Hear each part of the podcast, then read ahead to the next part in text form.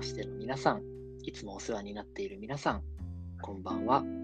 林です。この配信では、人の日常や人生に対話の伴走者として寄り添う生き方をしている僕が、これまでどんな原体験を積んできたのか、普段日常でどんなことを感じたり考えたりしているのか、つぶやいていきます。回はですね、あの、新しく始まったこう企画といいますか、コラボ配信、えー、アフター伴奏トークですね。あの、対話のセッションを受けてくださった方と、こう、お話を一緒にこう配信していくことで、こう、どんな対話だったかなと、どんなこう変化が生まれたかなというのを一緒にこう、お話ししていくというような、あの、配信テーマでお届けしております。前回に引き続き、青柳さん、今夜もよろしくお願いします。はい。よろしくお願いします。青柳です。お願いします。はい。お願いします。えっと、前回のですね、1本目の配信をこう簡単に、えっと、ハイライト的にお話できたらなと思うんですけれど、うんうん、はい。まあ、こう、1本目はですね、あの、対話をこう受け始めていただいた、その、こう、青柳さんの直前ですね、その前はどんな風な状況だったのかっていうところを、ちょっとこう、一緒に振り返っていただきながら、えー、どんなやり取りを最初のこう出会った対話をしたタイミングで交わしたかなっていうような話をさせていただきました。うん、ね、こう無理やりこう話が方向づけられることなく、こう方向性がこう奪われることなく、まあ、こう湖のように話の内容を映し出してくれるようなこう対話の時間がこう心地よいというような印象を持ってくださったという話をしてくださって、で、まあ、こう何でも話せる時間っていうのと、まあ、そういうようなあり方、生き方をしているこの林っていう存在にこう興味を持ってくださって、はい、あのセッションを継続的にさせていただくっていうご縁をいただいたというような感じの話を前回はさせていただきましたね。合ってますかね？そうですね。はい。はい、ありがとうございます。今回の、えっと、配信のテーマはですね、あのまあ、複数回セッション、対話の方をさせていただいて、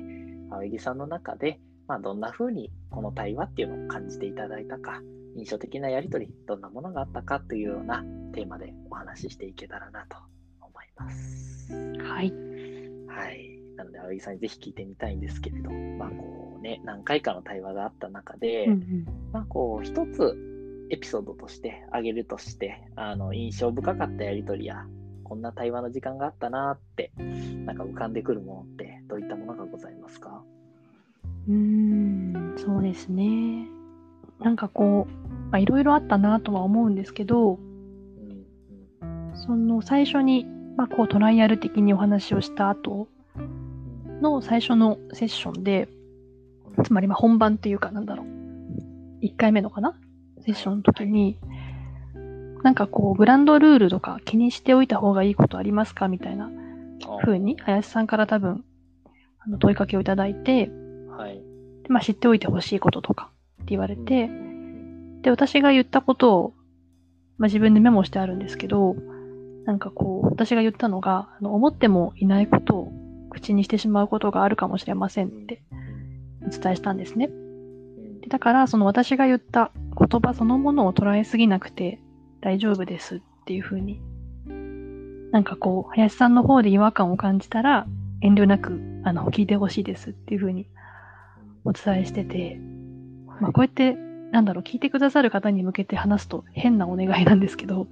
ラジオ的にね、多分聞いてる方は。まあ一応補足すると、なんかこう私の癖かもしれないんですが、誰かと話をしてるときに、なんかこう、本心と違うことを相手のためを勝手に思って言ってしまうことがあるんですね。なんか本音はこうだけど、こういう言い方をした方が相手に理解されそうとか、まあ、こう言った方が面白そうとか、なんかその言葉の、なんて言うんでしょうね。なんかフォルムっていうか、その外装？見かけを変えてしまいたくなってしまう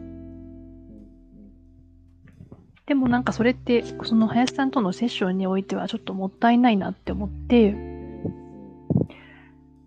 だからその、まあ、あらかじめお伝えしておいた。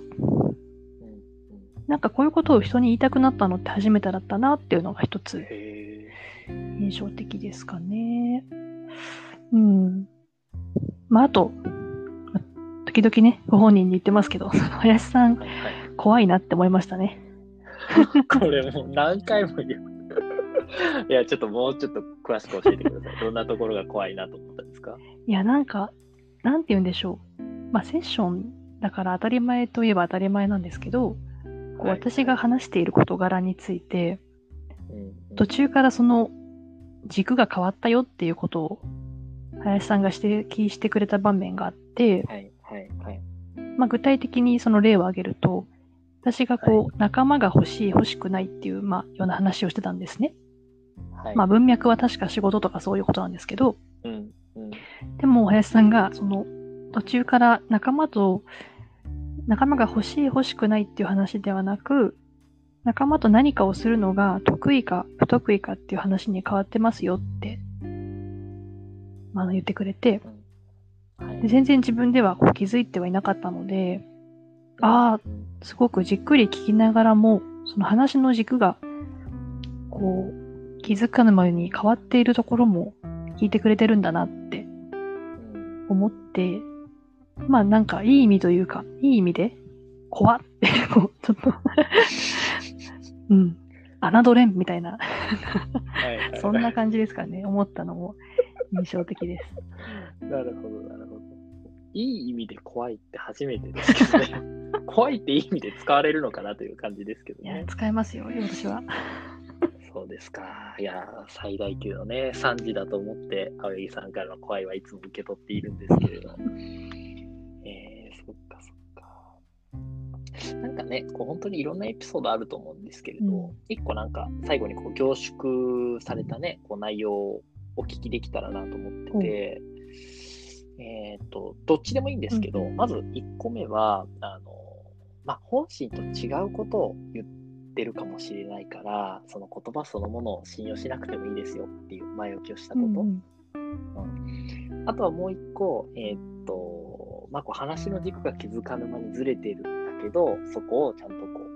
う、侮れんというような感じでこう見抜いてくれると、はい、いうようなエピソードを2つ話してくれたと思うんですけど、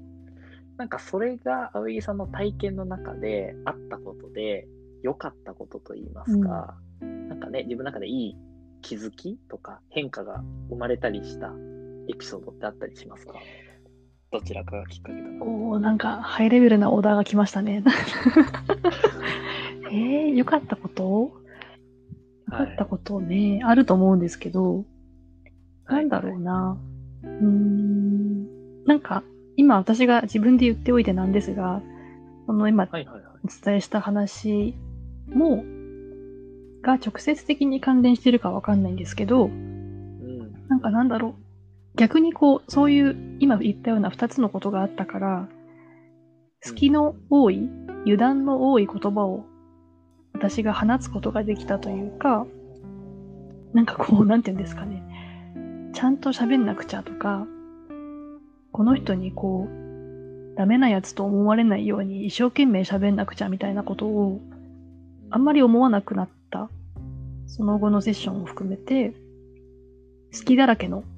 言葉で割と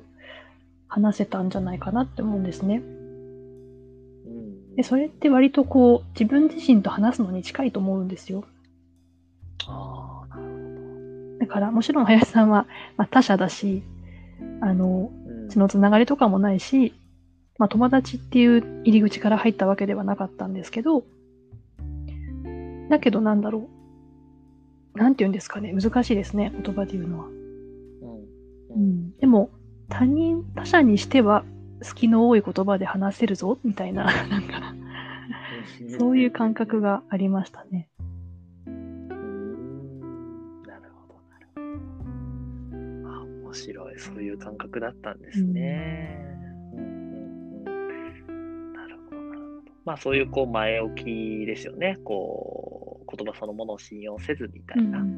風な前置きを受け取ってもらえたこと。で、あとはこう、気づかぬ間にちゃんと軸がずれてる。怖い感じ、見抜いてくれる感じのおかげで、まあ、信頼なのかもしれないですけれど、なんか油断の多い、隙がある言葉っていうのを、まあ、こう喋れるようになっていったっていう変化が、もしかすると生まれていったのかもしれないっていう感じですかね。うんうんうん。そうですね。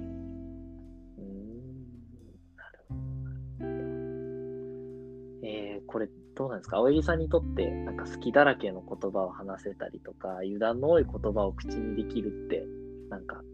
いいことだったんですか？それって。いいことですね。どんな感覚なんでしょう？あいいことなんだ。えーどういうことどういう感じなんですか？うーん、なんか、なんだろうな。まあ、多分この配信を聞く方の中には、あの、ツイッターアカウントの私を知ってる方もいると思うというか、いると期待してるんですけど、はい期待しましょなんだろう、結構、あの、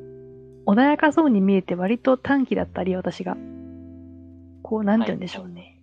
批評的な側面とかも正確には持ち合わせてるんですね。うんでも多分それってこう自分への批評の裏返しかもしれなくって、うんつまりなんだろう、ただでさえ自分の言葉をこう、逐次チェックをしてるというか、なんか隙の多いことを言ってはいけないみたいな風に思っている。と自覚してるので、なんだろう、林さんというこう、湖のような人を通して、それをほぐすトレーニングになったというか、はあ。トレーニング。うん。いや、でも、うん、なんだろう、練習？うん。なんかこう、隙の多い言葉を放っても、そこにこう、上げ足取りに来たりとか、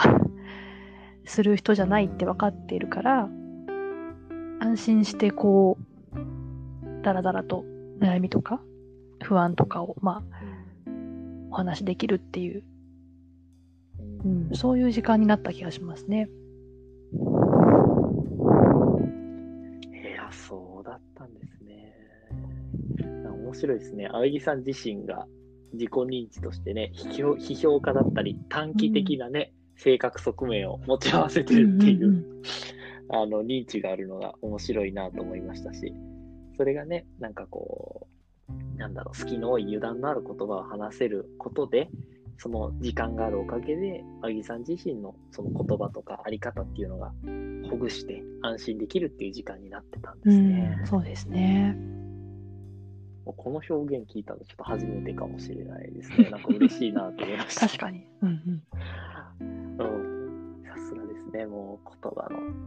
ね、磨きといいますか、美しさがやっぱこう灯されてますね、青木さんの表現。ちょいちょいね、こうやって持ち上げてくれるからね。